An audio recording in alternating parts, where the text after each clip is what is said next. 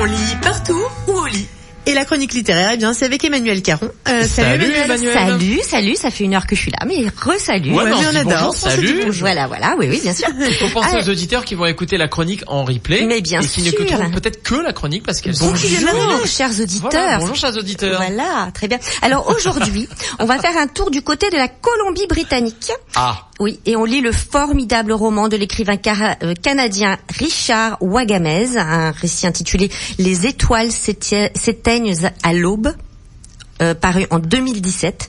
Les étoiles s'éteignent à l'aube. J'arrive pas, c'est fou. Attends, les étoiles s'éteignent. C'est une question ou c'est une affirmation? S'éteignent à l'aube. Ah, ah d'accord. D'accord, excusez-moi.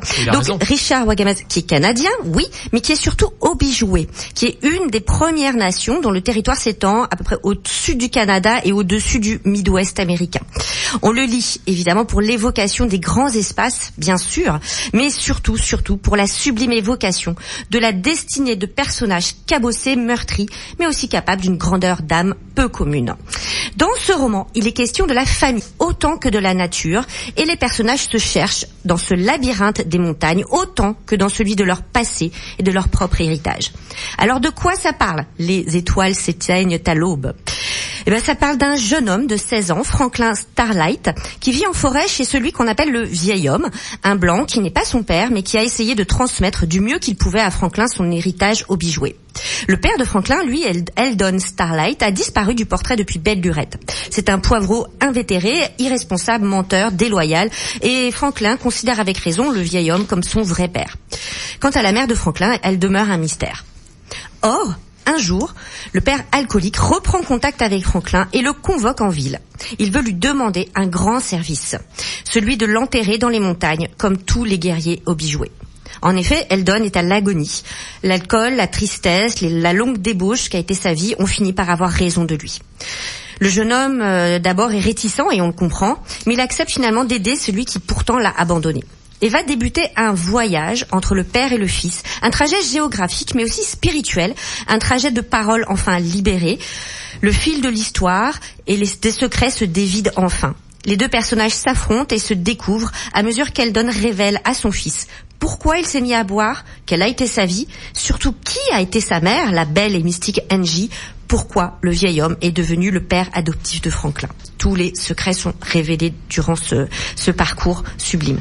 L'histoire en elle-même est vraiment poignante et fait écho, bien sûr, à l'histoire des peuples des Premières Nations, profondément éprouvés, déracinés, et dont les médias, malheureusement, continuent de nous rapporter le martyr.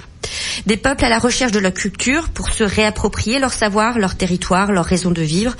Le texte est, fondé sur un duo père-fils très symétrique, très opposé, mais au fur et à mesure, eh bien, ça glisse et c'est très bien fait. Il y a un dévoilement très puissant des rapports de filiation, de transmission, de la difficulté d'être père, d'être fils, de vivre avec des blessures jamais refermées et de trouver les mots pour les dire et les guérir.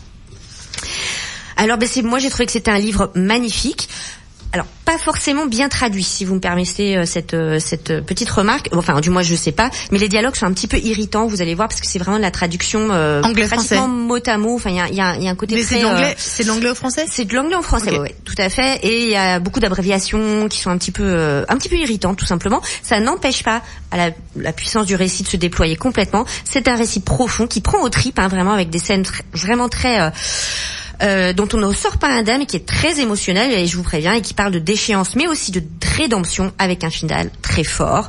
Donc voilà, c'est ce qu'on lit cette semaine.